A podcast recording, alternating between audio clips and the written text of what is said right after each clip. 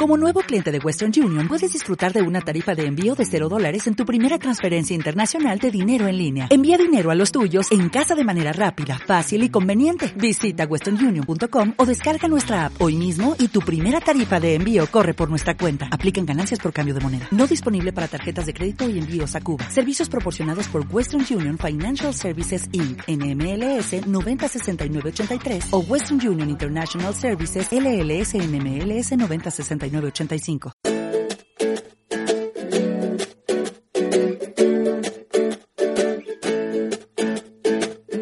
Hoy, en Lunes Inspiradores, Pera Rosales. Para mí un lunes es el día en que empieza de nuevo todo. Es un ciclo totalmente inesperado, imprevisible, pero con una pequeña rutina que es el lunes empieza todo aquello que has planificado el domingo por la tarde. Hago un planteamiento de lo que es la semana, muchas de las cosas están más que colocadas. Luego cuando llegas a la oficina hay veces que no entras por ahí y quedan eh, cosas pendientes, pero el lunes es el principio. Lunes Inspiradores, con David Tomás y Edu Pascual.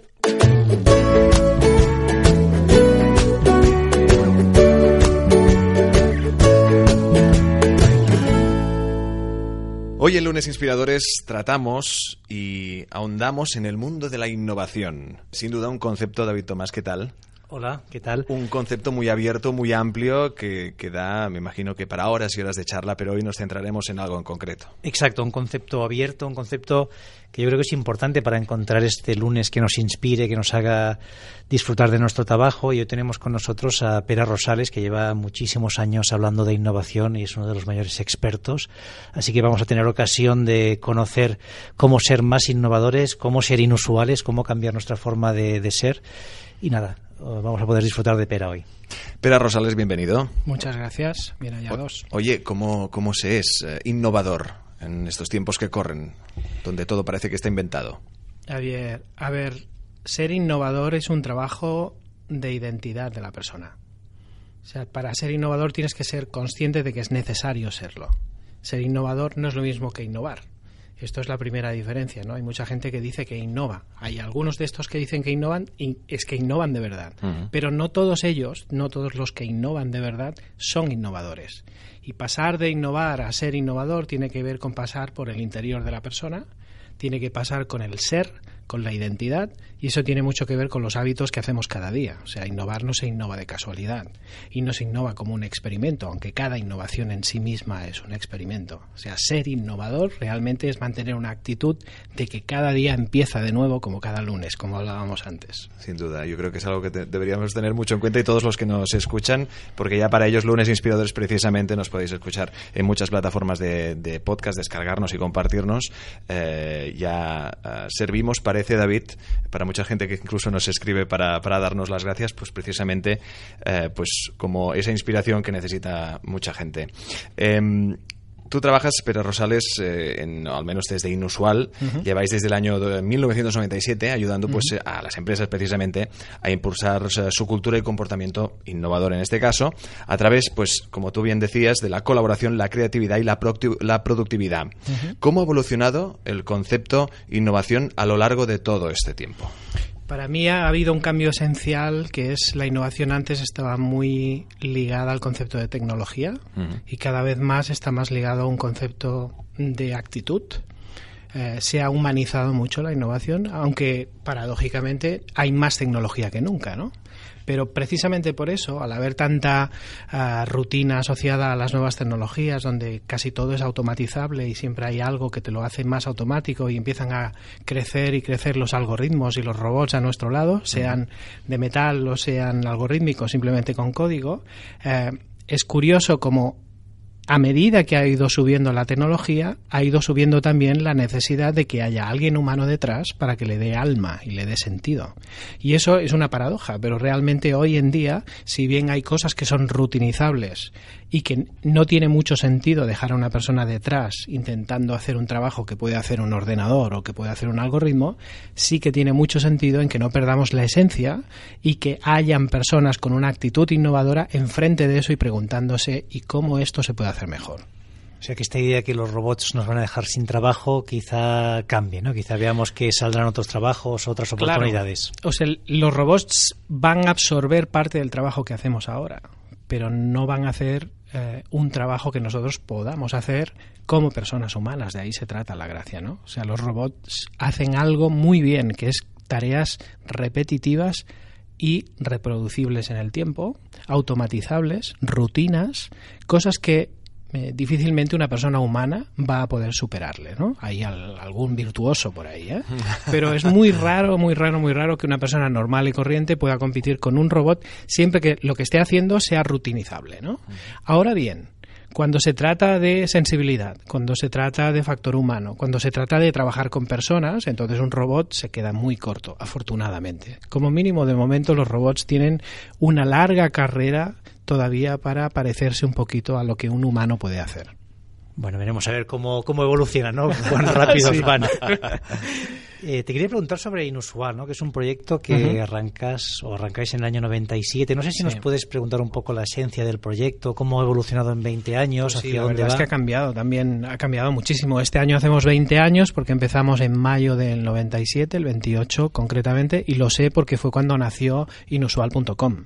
O sea, fue la primera vez donde, bueno, fui a un stand de una feria y a preguntar, vendían dominios y en aquel, aquella tarde se me ocurrió pues un nombre a partir de estar digeriendo un poco los temas de, en la Facultad de Ciencias de la Comunicación de la Autónoma, donde decíamos, ostras, es que hablábamos de comunicación y hablábamos del cambio de, paradigma de una comunicación unidireccional a un diálogo interactivo, ¿no? Entonces, claro, aquello era rarísimo, o sea, era algo donde los doctores eh, que eran alumnos en aquel caso, doctores de un máster, donde decían, oye, ¿cómo el guion interactivo se tengo yo que entenderlo ahora desde una perspectiva científica o tengo yo que entenderlo desde una lógica de comunicación, ¿no? Y empezó ahí, o sea, Inusual empezó eh, con gente que se preguntaba si esto de la, de la interactividad daba para más que una simple moda, ¿no? Porque en aquel tiempo no se sabía.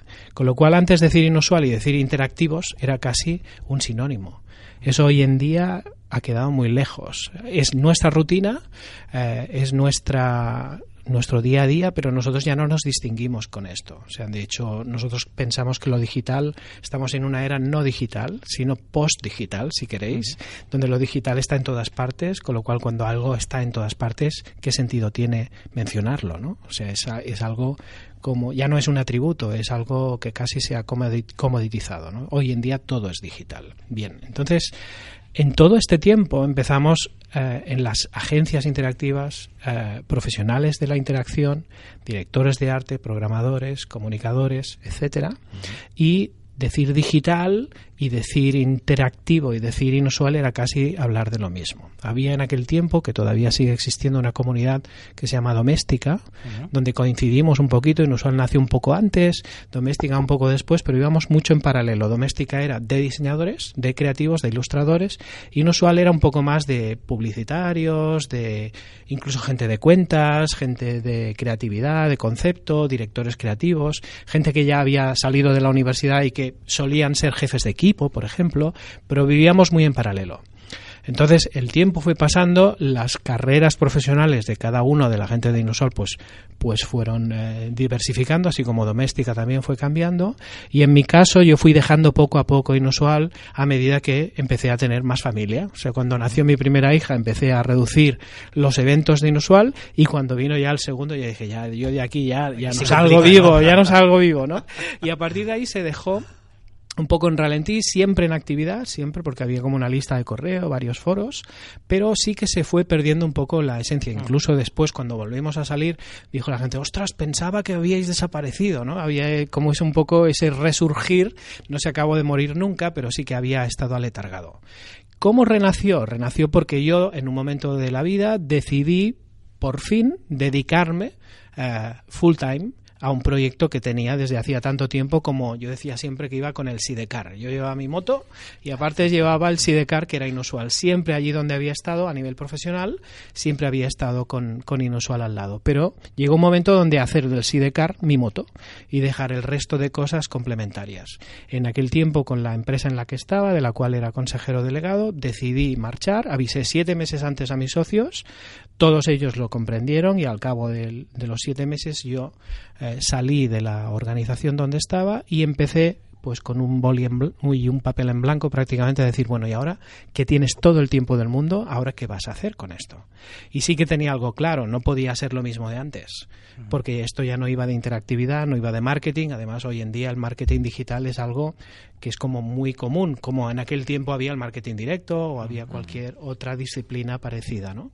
Y entonces nos empezamos a fijar en lo que los clientes de marketing y de estrategia nos habían estado pidiendo siempre, que era el cambio de cultura de la compañía, el cambio de cultura de las empresas, de las personas que trabajan para la empresa. Y eso fue algo donde no encontramos solución, no había nadie que se estuviera ocupando de eso de manera sistemática, con un aire fresco, cuidado. Siempre han habido agencias de change management, por ejemplo, o de liderazgo, y muy buenas, las hay de muy buenas, pero no viniendo de una eh, de un background creativo de un background de querer cambiar las cosas, de, querer disrumpir, de hacer las cosas de otra manera, de pasar por la actitud de la gente, ¿no? Y eso fue lo que poco a poco los clientes, a medida que nos iban pidiendo cosas, nos fueron configurando lo que hoy en día es nuestro portafolio de servicios, que tiene que ver con cuatro cosas, concretamente. Una es consultoría, que es el más antiguo y, y quizá lo que más hacemos de momento. Eh, la consultoría tiene que ver con todo lo que tiene que ver en poner al cliente en el centro y hacer que el resto de cosas pasen. En parte la comunicación y el marketing digital, pero nosotros estamos siempre al lado en la mesa de los partners que vienen pues a hacer el CRM o a cambiar el marketing, a hacer la web, etcétera. Pilotamos de alguna manera ese esa cultura de la, de la innovación y de la cultura innovadora de la compañía desde una perspectiva clásica que sería hacer consultoría de boutique, por decirlo así.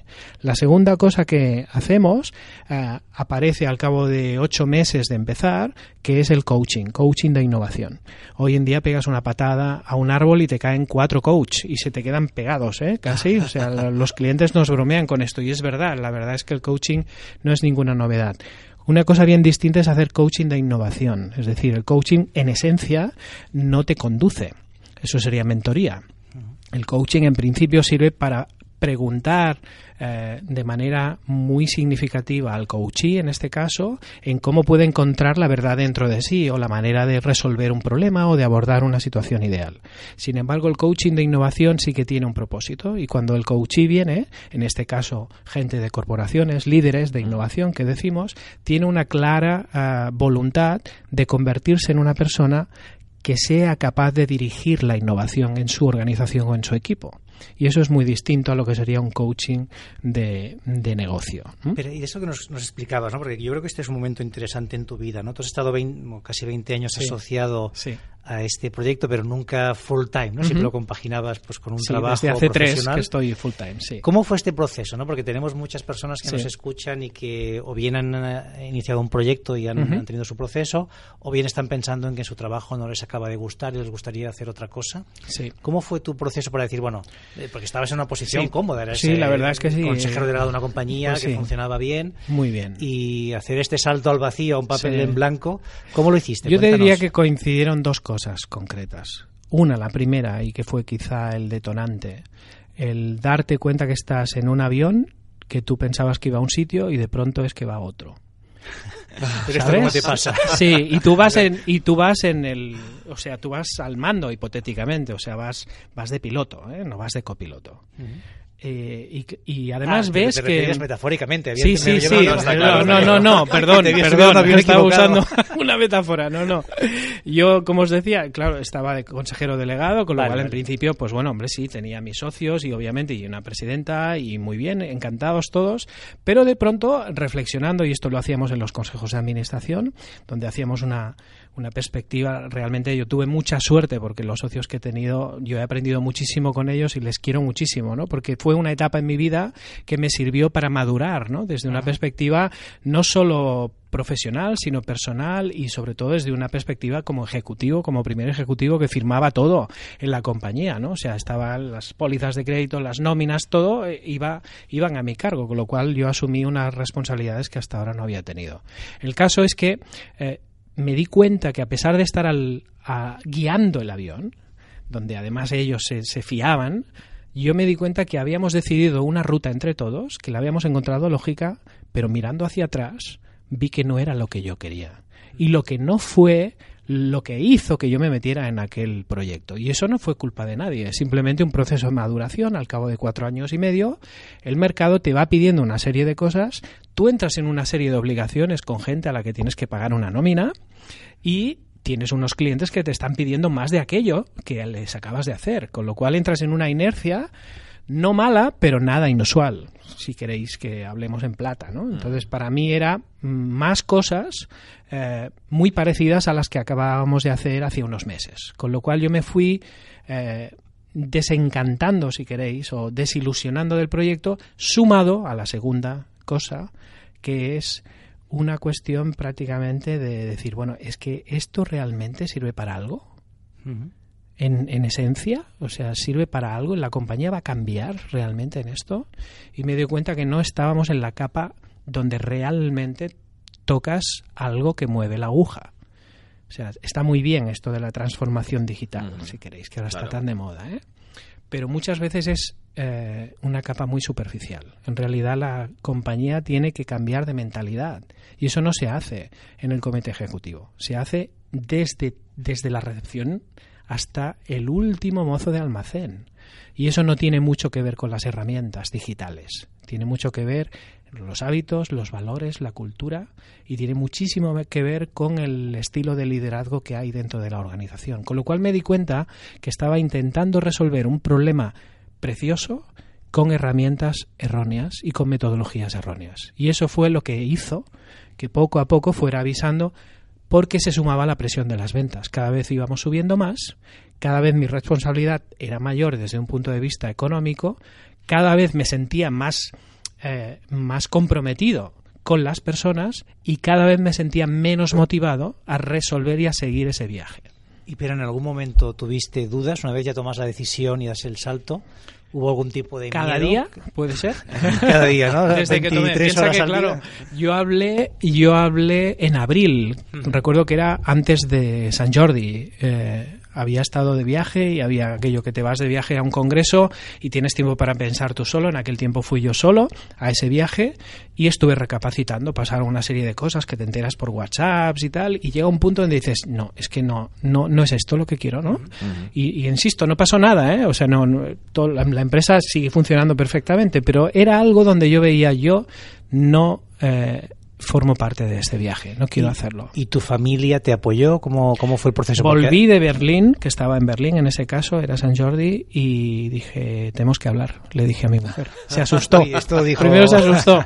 Digo, no, no, no te preocupes, es un tema de trabajo. Ah, vale, vale, cuenta, cuenta, ¿no?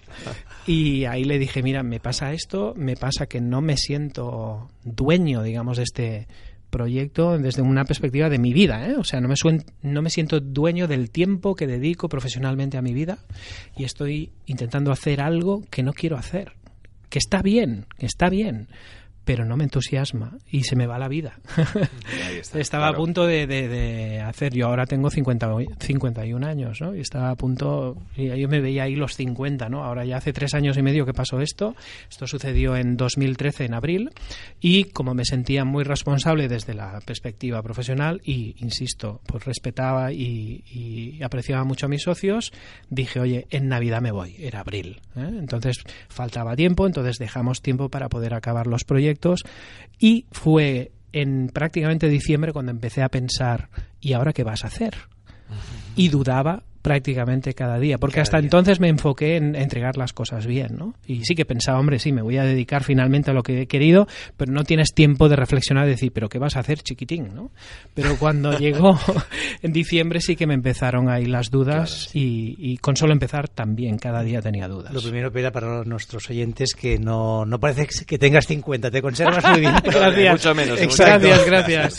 Esto, y, no, y luego también es curioso, es tu primer proyecto 100% que arrancas tú solo sí, lo, haces cerca de los 50, ¿no? Hay muchas personas que piensan a partir de los 30 y algo no puedo arrancar un proyecto, ¿no? Y tú estás teniendo mucho éxito. Muchas gracias. Bueno, la verdad es que yo pienso que la edad se dice que es el tópico, ¿no? De es cómo te sientes tú, ¿no? Pero bueno, yo recuerdo, no recuerdo cuál es el autor, pero probablemente alguno de los de los oyentes sí que lo sabe. Pero hay una frase que yo siempre me digo desde que la oí el primer el primer día que es eres joven mientras recuerdas más que olvidas esperas más que temes y sueñas más que duermes.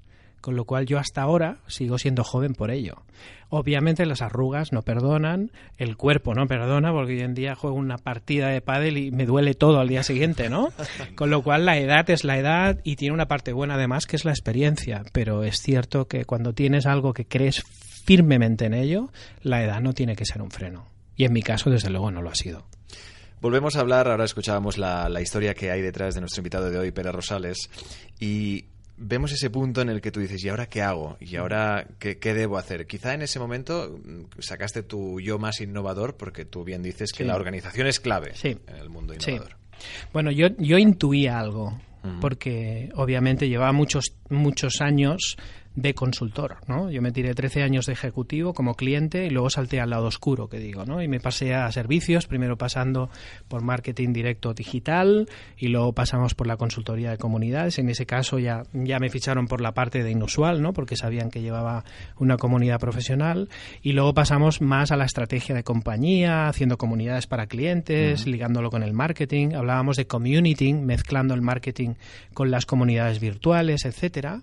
Pero en realidad todo aquello eh, realmente al final acababa siendo una herramienta prácticamente una herramienta. Con lo cual lo que lo que era interesante era por qué sucedía aquello. Entonces es cuando aparece la organización. Y dices bueno detrás de esta política por ejemplo de hacer una comunidad de clientes qué es lo que hay entonces siempre uno es curioso, ¿no? Y te vas preguntando un poco tirando del hilo, ¿qué, ¿quién ha decidido esto, ¿no? Aquello de quién, quién ha dado esta orden, ¿no? ¿Y qué le mueve a esto, ¿no? Esto como mentalidad de consultor siempre te lo preguntas, ¿no? Cuando llegas a una empresa y decir, oye, pero esto para qué lo hacemos, ¿no? Porque muchas veces si no te preguntas esto puedes estar haciendo una tontería, una, una tremenda tontería y hasta el, el jefe ni lo sabe, ¿no? Dice, luego al final dice, oye, pero ¿quién ha encargado esto? Pues esto es una chorrada, ¿no? Y esto eh, siempre nos pasa, oye, esto qué se pretende hacer. Y cada vez que sacábamos detrás de esto, siempre aparecía un aspecto cultural, un aspecto organizacional. Había un, un, complemento de desarrollo organizacional. Mira, somos una empresa que venimos de tal sitio, de tal etapa, de tal personal y vamos hacia allá. Y entonces hay un planteamiento estratégico de decir ir de A a B y esto es una pieza más. Con lo cual, cuanto más alineada esté, mejor. Y eso fue lo que hizo que pasáramos de un planteamiento más de metodología y de herramienta a un, a un planteamiento más de mindset, más de cultura, ¿no? Eso fue, en esencia. Pero en, en, esta parte de transformación de las empresas, ¿no? cuando miramos las estadísticas, vemos que mm, casi el 70% de las personas están eh, disengaged, ¿no? no sí. están realmente comprometidas sí. con su sí. trabajo, no les gusta, ¿no? y tenemos pues, muchas personas que el lunes, por desgracia, acaba siendo su, su uh -huh. peor día. ¿no? Uh -huh. ¿Qué crees que tienen que hacer las empresas ¿no? para realmente enamorar no solo a sus clientes, sino también pregunta. a sus trabajadores? Yo te diría, las empresas lo que tienen que hacer es conectar, conectar con las motivaciones de la gente. Lo que sucede es que la gente también lo tiene que hacer. Y tú tienes que preguntarte como persona, primero, si aquello que tú quieres hacer, aunque no le puedas dar nombre, eh, lo estás haciendo y si estás en el sitio adecuado para desarrollarte como persona y como profesional, ¿no? Y nosotros siempre decimos que eso es encontrar nuestro lado inusual. Y eso funciona a nivel de individual como persona. Tiene que ver mucho con y yo qué hago aquí no en, en esta vida no en este mundo. Y, y, y, qué hago cada día no de qué me gano yo la vida no entonces te haces estas preguntas que muchas veces solo te las haces en verano no cuando o en navidad no cuando dices ostras esto tiene sentido o no tiene sentido no esta conversación interna que tiene cada uno uh, tiene mucho que ver en encontrar realmente algo que te hace distinto a los demás. No intentar pulir. Hay mucha gente que se pasa la vida intentando pulir sus defectos, porque le han enseñado desde la escuela que se tiende que tender a la excelencia. Y está muy bien como actitud tender a la excelencia. Pero no intentar fijarte en el error para pulirlo, porque estás perdiendo la vida. Lo que tienes que fijarte es en aquello que tú haces de una manera casi sin esfuerzo o de manera más fluida, lo haces mejor que la media. Y, y, eso no es ser mejor que los demás, es simplemente tener unas habilidades, un talento, llámale como quieras, donde cada una de las personas puede hacer cosas de una manera más satisfactoria, tanto para esa persona como para la organización. Cuando tú haces algo en una organización que se parece mucho a lo que te gusta hacer, pues entras en flujo. Entonces esta organización tiene ya una energía que la aporta la propia persona con lo cual está realmente eh, de suerte esa persona. ¿no? Este punto que dices es importante, es casi nadar a favor de la corriente o en contra, ¿no? Si potenciamos nuestras habilidades, ¿no? Nos es todo mucho más fácil, nos es más fluido y al final acabamos teniendo incluso mayor satisfacción, ¿no? Porque vemos que somos capaces de conseguir cosas que contra corriente nos cuestan mucho. Las personas, perdón, las personas inusuales son aquellas que se dan cuenta en qué me hace a mí distinto, no qué me hace estándar. Nosotros decimos que la vida es muy corta para ser estándar o para ser regular o ser normal, porque tú no eres normal. Visto desde esa perspectiva, tú eres distinto a cualquier otra persona que puedas encontrarte en la vida.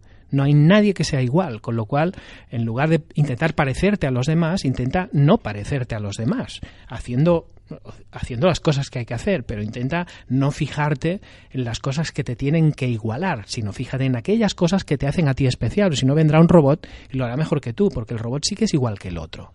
Pero eso son las personas. Luego están las organizaciones inusuales.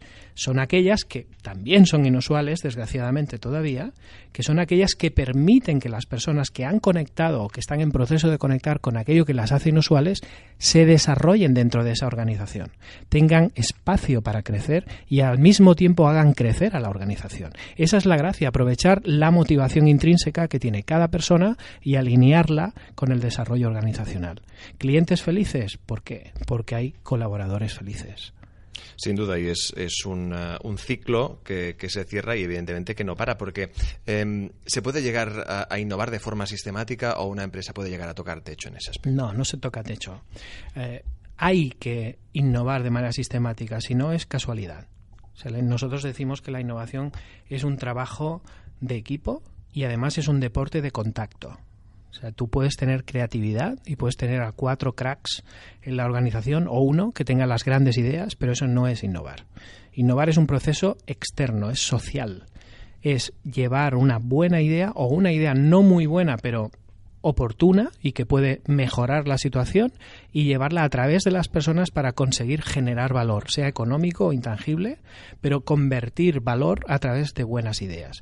Y para hacer eso, tienes que hacerlo de manera sistemática. Si no es pura casualidad, con lo cual vendrá otro que lo hará de manera sistemática y lo hará mejor que tú, porque se habrá entrenado para ello. Esa es la clave. ¿Qué pasa? ¿Cuál es la diferencia? ¿Por qué ahora la innovación está tan de moda, si queréis, o se habla tanto de ello? ¿Por qué estoy yo aquí hablando de esto, viviendo de una empresa que se dedica a esto? Porque ha pasado algo muy, muy drástico, que es que se han acortado los ciclos de innovación. Antes las empresas innovaban igual, pero innovaban más en producto, no tanto en servicio todo esto que estamos hablando tiene que ver en que las empresas se distinguen por las personas y se distinguen por las personas porque éstas tienen contacto directo con la interfaz de la compañía, que es la sociedad. Con lo cual es determinante que la manera en como yo presto el servicio como pasa a través de las personas de manera directa o indirecta, atendiendo un email, aunque sea, hay una persona detrás que debe contestar ese email y debe proponer una solución. No es un robot, aunque el robot sí que canalice el email. al final tiene que haber. Claro, claro. Entonces tienes que añadir valor, tienes que generar empatía en esa gente, porque si no el cliente va a decidir a otro. Entonces, como la sociedad se ha acelerado tanto desde una perspectiva de consumidor y de cliente, esto obliga a que los tiempos de innovación y de prestación de servicio de las empresas, en lugar de ser tan relajados como eran antes, ahora se ha convertido en frenético. Antes íbamos de paseo y ahora vamos en Fórmula 1. Pero seguimos haciendo lo mismo, seguimos compitiendo, seguimos teniendo que innovar en producto, en servicio, en cualquier otra cosa. Lo que pasa es que antes había gente que no le pillaba en su carrera profesional. Oye, hombre, yo recuerdo cuando habían las cintas de cassette y luego los CDs y tal, y todas estas generaciones tecnológicas y nuevas tendencias ya le pasaban a muchísima gente y ya a mí ya no me pilla esto. Hoy en día te pilla seguro. O sea, una innovación te pilla seguro. En uno o dos años te va a pillar una innovación disruptiva. ¿Y cómo detecta una, una empresa? Es decir, ¿cuáles son los síntomas para ver esta necesidad de implementar un proyecto de innovación? Porque me imagino que por lo que veo son los datos también, los resultados, los números. Hay que hacerse una pregunta que luego se desgrana en muchas otras, ¿eh? pero es solo una que dice Jackwell, que es si el ratio de cambio exterior es superior al interior, tienes un problema. O sea, dicho en plata, si tus clientes en su casa tienen más avances y esperan más cosas de tu empresa y tu empresa no se ha puesto las pilas en ello, prepárate porque o va a venir un competidor o simplemente vas a desaparecer porque el cliente va a querer más. Mm. Nosotros queremos más siempre. Si, como, si nos ponemos todos, los que están en empresas clásicas también, ¿eh? nos ponemos como consumidores, tú lo que quieres es un servicio excelente, que sepan todo de ti, todo lo que tú quieras que sepan, que no tengas que volverle a explicar la historia a cualquiera, y eso requiere tecnología por la otra parte. Y requiere no solo tecnología, sino habilidad para poderla usar y voluntad de quererla usar. O sea, antes el cliente era el que daba trabajo, es el trabajo el cliente. Y esto eh, aunque hay empresas que lo han tenido siempre como muy claro, ¿no? Eh, especialmente las de contact center y todo esto, ¿no? Esto pasa a todo el mundo. Ha llegado el punto en que la paradoja es que las empresas de contact center han sido las primeras que han puesto pobres en la picota diciendo, no, pues esta gente no me trata bien. Y ahora hay una nueva generación de empresas que atienden al cliente de manera maravillosa. ¿Por qué? Porque se han dado cuenta las corporaciones de que simplemente frenando al cliente no basta, porque viene otra empresa, le trata de coña y tú pierdes al cliente. Claro, es que es una carrera de fondo. Claro. Es decir, tú no puedes, como bien dices, frenar a un consumidor que quiere más y más, pero que evoluciona con la sociedad y la empresa está, está obligada a ello. Y que el consumidor tiene más tecnología en su bolsillo que tú en el departamento de tecnología. Claro donde los em, propios empleados tienen su móvil personal en algunas ocasiones y es muchísimo mejor y más potente que el móvil de la empresa, que parece un zapatófono. En muchas ocasiones nos pasa y vamos al cliente y el cliente lo dice y a ver si cambiamos esto ya de una vez porque tengo que ir con el otro eh, para según qué cosas, ¿no? Y es claro, esto, esto es un síntoma claro, de decir, oye, el ratio de cambio, ¿dónde es más fuerte? ¿Dentro o fuera de la compañía? Si es fuera, necesitas correr más. ¿Y qué ventajas tiene, eh, en este caso, externalizar la innovación? Quizá alguna de estas empresas pensará, bueno, pues yo me abro un departamento de innovación, así de fácil, que no lo es, obviamente, eh, y mira, pruebo. Pero de hecho, no tiene ninguna ventaja. Pobre de ti si externalizas la, innovación. Lo que tienes que hacer es adquirir las competencias internamente. Nosotros hablamos que en lugar de outsourcing, tenemos que hacer insourcing. O sea, la innovación no se alquila. La publicidad sí. Tú puedes y debes encargar campañas publicitarias fuera. Si quieres enamorar a tu cliente, coge gente fresca que desde fuera sepan dar ese tono, digamos, distinto de la sociedad, etcétera, etcétera. La innovación tienes que hacerla desde dentro. Otra cosa bien distinta es que te puedas nutrir a nivel de innovación abierta, puedes preguntar a los clientes, etcétera. O sea, la innovación obviamente tiene que estar conectada con todo, pero la innovación tiene que partir de la raíz de la compañía y tiene que ser de dentro a fuera y no de fuera a dentro. No, no vayas a una agencia de innovación a que te innove el próximo producto. Pregúntaselo a tu cliente, hazlo desde dentro y cuando necesites ayuda, entre otras, por ejemplo, ¿y esto con qué metodología lo hacemos? Pregúntale a una compañía que te ayude a incorporar estas nuevas herramientas dentro de tu propia organización. Y si tienes que hacer un proyecto muy grande, monta un proyecto con un equipo externo, pero para al final que quede dentro de la compañía. No lo compres y, luego lo metas eh, en plan artificial. Tiene que nacer de dentro. Por eso nosotros hablamos de cultivar la innovación. Tienes que tener tu propio jardín. Tienes que plantarlo, tienes que regarlo y tienes que cuidarlo, porque si no, al final eh, esa innovación puede ser de cualquiera. ¿Y qué sector empresarial, eh, sin dar nombres obviamente, hablamos de sector, em, está llevando mejor a cabo el, el hecho de, de, llevar este proyecto eh, innovador y quién lo está llevando peor? Para mí, los sectores que están más ah, ávidos de innovar y que son más conscientes son aquellos sectores que tienen un parque de clientes inmenso, donde una bajada en un ratio puede suponer millones, con lo cual responderos vosotros, ¿no? O sea, decir, las telecos, por ejemplo, ¿no? Se está innovando mucho en lo que llamamos nosotros Service Innovation, ¿no? Lo que es innovación aplicada al servicio. Servicio de todo tipo, aunque tengas un producto. ¿eh? Eh, automóvil, por ejemplo, dentro de muy poco eh, veremos que la gente no se compra el coche, sino que paga la mensualidad del coche que es de alquiler. Y igual es el mismo coche que ha tenido siempre. Puede ser cualquiera de las marcas, la mayoría de marcas están ahora elaborando una servitización. Lo que sería yo hasta ahora le vendía a un concesionario y yo ahora se lo voy a vender a una empresa que le va a llevar ese, como si fuera un Avis, por ejemplo, ¿no? una empresa de alquiler. Yo antes se lo vendía a alguien que me hacía un almacenaje de esos coches y se los vendía los sábados por la tarde cuando viene el matrimonio de turno, ¿no? Por caricaturizarlo un poco. Y ahora, pues probablemente ya lo vendo por internet porque me van a alquilar el modelo tal y la mensualidad va a ser parecida pero yo puedo cambiar el coche cuando me dé la gana. Si tengo un viaje más largo, lo puedo cambiar. Las revisiones están.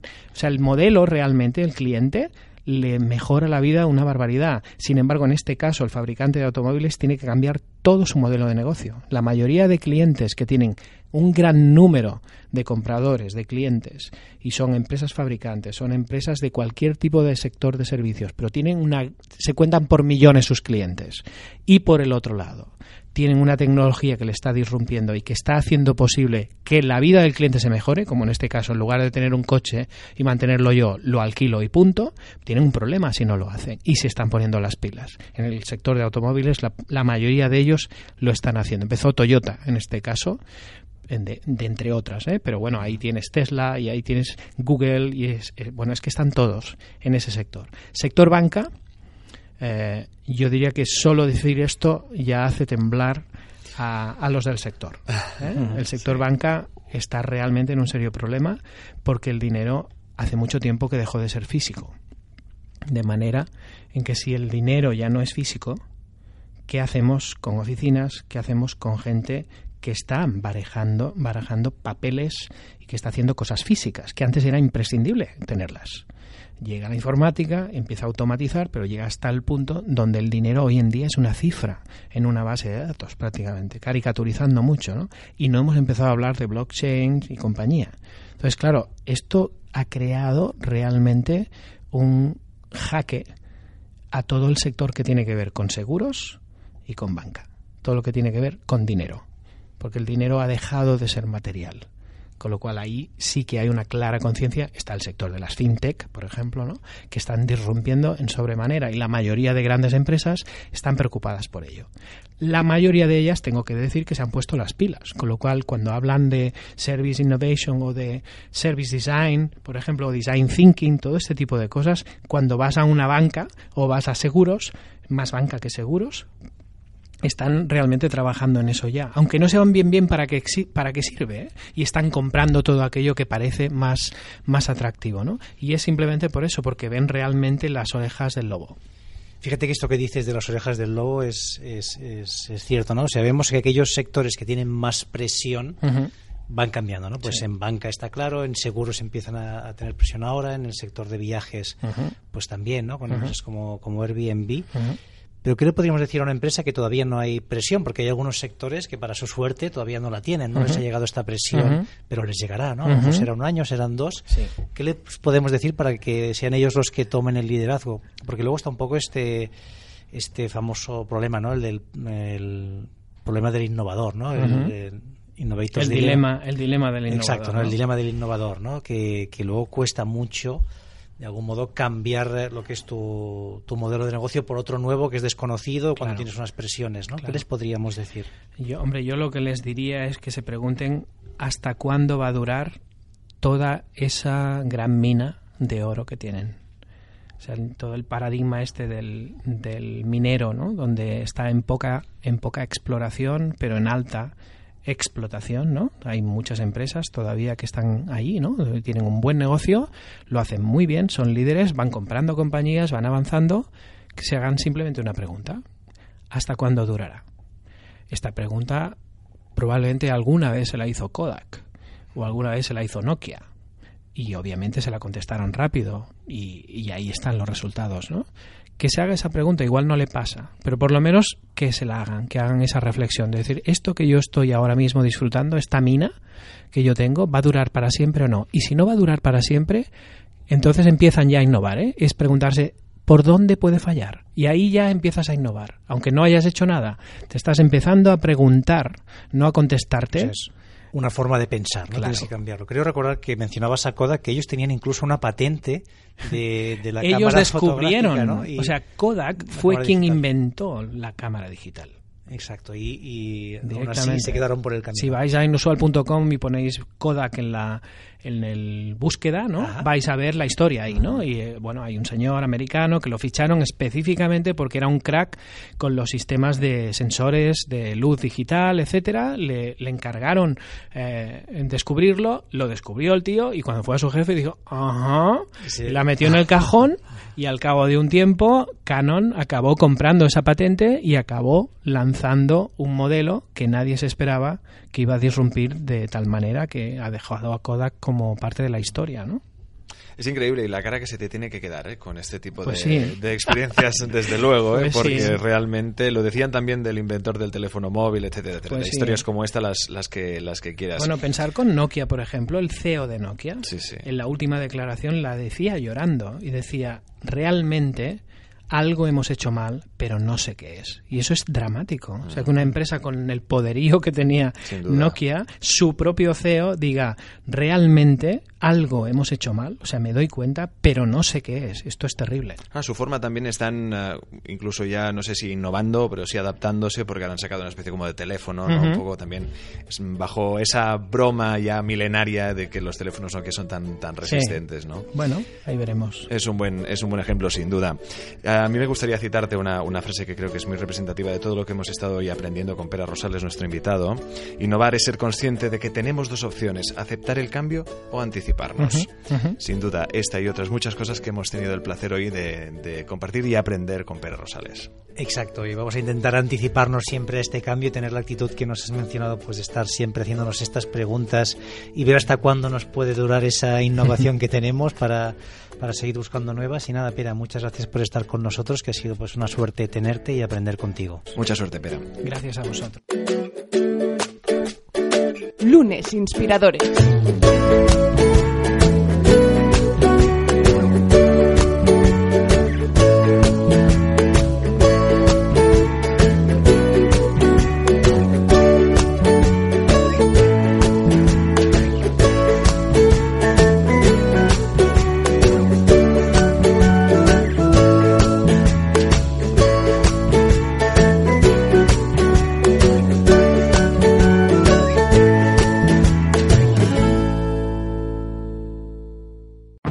To Shopify helps you sell smarter at every stage of your business. Take full control of your brand with your own custom online store. Wow, looks amazing. Find more customers with our easy to use marketing tools. Piece of cake. And let the best converting checkout on the planet do its thing. Whatever your stage, businesses that grow, grow with Shopify. Switch to Shopify today for a $1 a month trial at shopify.com slash listen. Shopify.com slash listen.